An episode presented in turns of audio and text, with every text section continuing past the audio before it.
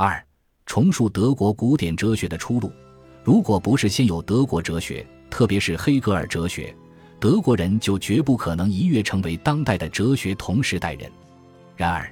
今天也许应该进一步追问的是：伴随着一个古典时代的过去，伴随着黑格尔哲学的瓦解，整个人类的历史活动是否仍然确立并预示了哲学共产主义？恩格斯曾经说：“共产主义既是建立在健全的哲学原则的基础上，尤其因为它已是从德国人自己的哲学中得出的必然结论。”于此。回溯性的追问便成为阐释马克思主义哲学的任务。在我们看来，因为作为德国古典哲学之集大成者的黑格尔哲学表现出绝对知识、完整知识、终极知识、无限知识的特性，必然是建立在反时间，也就是建立在反历史的原则上的。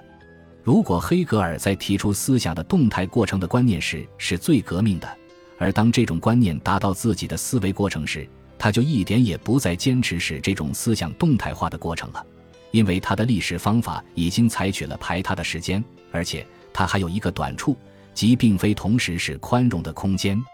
黑格尔理论对于德国历史的这种实际意义，论证了马克思为什么具有将德国人提高到带有民主色彩的历史同时代人的突出的理论旨趣。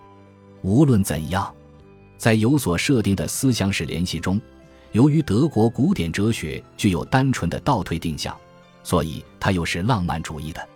根据杜威的说法，在希特勒的信条与德国古典哲学的传统之间，有一种潜在的根本特性将它们连成一体。为此，勒佩尼斯评论说，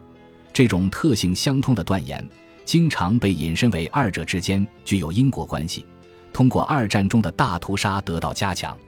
然而，企图解释政治领域与精神王国之间的因果关系的说服力并不很强。不管是像路德、康德、谢林和尼采这样的个人，或者像唯心主义和浪漫主义这样的精神运动，都被视为德国独特道路的始作俑者，都注定因为希特勒的加入而不可避免地走向末路。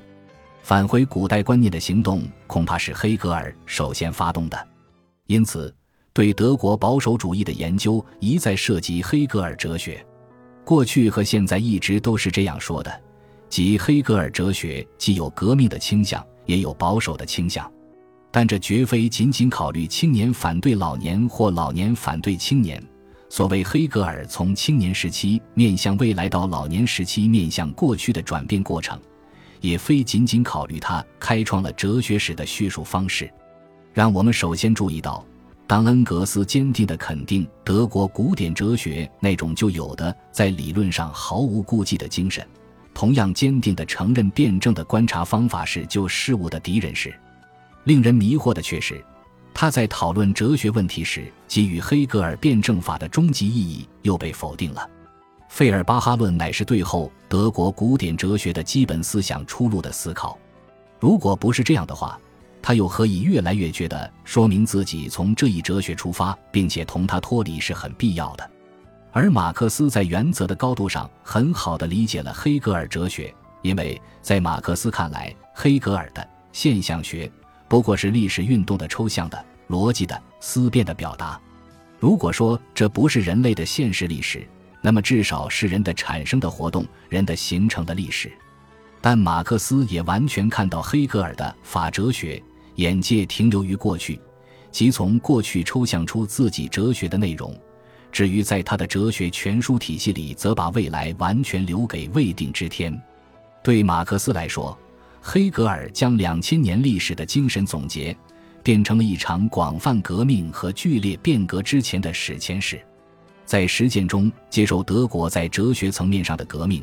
势必应当成为有关德国后古典哲学发展出路的一切解释中的必然出发点。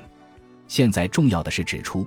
十九世纪对于把黑格尔学派划分为一个老年黑格尔学派的右派和一个青年黑格尔学派的左派来说，显而易见，首先是在哲学体系的内部的分化使然，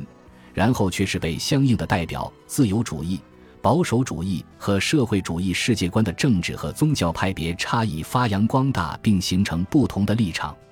这种划分的特殊之处，不是源自一种纯粹哲学意义上的，而是源自政治和宗教派系意义上的差异。正如恩格斯指出，在当时的理论德国，政治和宗教事实上首先成了有实践意义的两种东西。但在这里，政治和宗教本身无关紧要，我们只不过借它来理解德国古典哲学反抗现代性观念时，力图寻回古代观念这一思想行动的动机及其基本脉动。让我们试着理解一下：如果说现代性的起点是对存在与应当、现实与理想之间鸿沟的不满，那么按照这种说法，在现代性浪潮中，由黑格尔提出的解决方案，恰巧对当时德国的思想产生了决定性的影响。黑格尔是第一位意识到现代性问题的思想家，或者说，他是19世纪德国精神历史的真正发生的端点的思想家。恩格斯看到了，对于黑格尔而言，不可将应当设想为对同时代的实践的政治的要求提得太高，或者应该将应当设想位于本然的世界一致。因为在黑格尔看来，认识主体也处于现实过程之中。密纳发的猫头鹰要等黄昏到来才会起飞。一个有理性的人怎么能够期望一开始就对新时代的理想做出恰切的表达呢？历史表明，实际上时至今日，这种黑格尔主义的理性主义产生了还是德国思想的标志的那个特点，即贬低计算理性。用一种所谓的更高的理性将它超越。与此相应，德国人的文化与某种模式正好相反。原因是这种文化传达的信息是模糊的，甚至是矛盾的。据说，这对于正确的站在历史的真理一边很要紧。如果你想在人类意识中把握某一历史阶段，你会认为这是理所当然的，把眼光转向历史，即转向过去和正在消失的现在。你可能相信自己能够预知未来，但这只是意味着把将来的事情看作与这一阶段已经历史的完成的事情的辩证对立。这不就等于为历史的辩证法提供了证明吗？就其概念之存在的推论本身而言，黑格尔的辩证法肯定是不会出错的。换句话说，这是一条表明了存在与应当之间的鸿沟可以得到怎样克服的道路。即黑格尔通向诉诸概念之存在的本体论论证的道路，他援引了一种理性成就的典范实例，为上帝存在的本体论证明，从概念中推出相应事物的存在。因此，黑格尔才能表明这点：绝对观念应当在有产阶级那种适应于当时德国小资产阶级关系的有限的和温和的间接统治中得到实现，还应当在贵族制度中得到实现。即使在这里，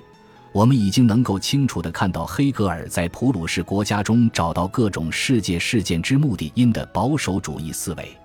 因此，如果黑格尔哲学非常重视自己提出的和解理性这一概念，就是因为和解是真正的力量，那么他所反映的无非是最终试图捏合前现代理想与现代理想。这不仅仅是出于为了未能得到满足的政治现实辩护。也是为了消除伦理实证论的时代弊病，是黑格尔为了捍卫所谓按照某个国家的习惯生活的道德，或者捍卫那种德国精神之体现的非牟利性道德。简言之，是为了重返源于原始基督教的宗教团契和希腊城邦对过去的理想化的伦理总体性解释的要求。然而，事实上，绝大多数的精神文化创新都是以重新解释过去那些内容作为开始。但这不过证明了重返过去只是一种掩饰之词，只是试图克服目前情景，而在寻求新事物的意识时，将某种时代紧张也考虑在内了。黑格尔既没有来得及成功的将前现代理想和现代理想综合起来，也没有来得及将现代性的分裂加以概念化，现代性的不停的动荡和运动就宣告了这个理想和这个概念的破产。也正是在这种意义上。我们说，德国哲人所取得的成就，无论如何也不可能是前现代理想、宗教，或者说那些曾经使他们进入生活基础的习俗、良知的重建或复苏。相反，不管是在什么水准上的这种重建和复苏，前现代理想实际只是在那个时期反抗被称为法国的观念，而源于英国的现代理想。我们不难发现。这种反抗带有一种直接从民族特点中推导出来的哲学争辩的意图，因为我们可以在一种专题探究的结束处发现，自十七、十八世纪以来，哲学思想是如此不可避免的带有民族特点，以致生长在同一块土地上的对手也把民族的思想方式视为最终的和不可分析的单元。譬如，在德国精神。他也是恩格斯讲的那种，不管所得成果在实践上是否能实现，都照样致力于纯粹科学研究兴趣的精神中。康德奋起反对修谟。关于洛克，谢林说过：“我鄙视洛克，更不必说黑格尔和叔本华这两位哲学中敌对的同胞，不约而同地与没有灵魂的英国的机械论做斗争，或者也更不必说到尼采。”德国精神极其厌恶的加以反对的正是现代文明的理想。我们已经注意到，德国哲学开创了一种特别德国化的传统，鄙视幸福、功利、技术以及通识之类的东西。相反，牛顿所完成的力学在18世纪的法国和英国都是最普及的科学。恩格斯说，德国人是一个从不重利益的民族。在德国，当原则和利益发生冲突的时候，原则几乎总是使利益的要求沉默下来，这一点以屡有人举为德意志人的特性。比如，在将实践等同于卑污的犹太人的表现的费尔巴哈那里，在绝对不可能涉及世俗化因素的概念实在论的黑格尔那里，在反对现代观念平民气味的尼采那里尤其如此。几代德国人在这个现代性时代被没有灵魂的文化衰落感困扰，在这几代德国人眼里。人文科学总是被自然科学打败，因此，他们对文化和社会之虚无主义产生恐惧。这无非是一种因现状受到威胁而充满焦虑的表现。这些表现的实际结果，是对所有正在出现的新世界趋势——共产主义的敌视，并被神圣化为德国思想。照此理解，被神圣化为德国思想的标志性特征在于。其中对现代世界的哲学上的反对，还保持对民族有机联合体而非阶级的偏爱。曼海姆觉察到，无论我们怎样将19世纪以来的德国思想具体的区分，一旦把保守主义思想定位为德国思想时，其中原本具有的不同潮流和不同立场的区别就模糊了。可以说，欧洲文化中的保守主义因素在德国几乎没有间断地形成了它的全部含义。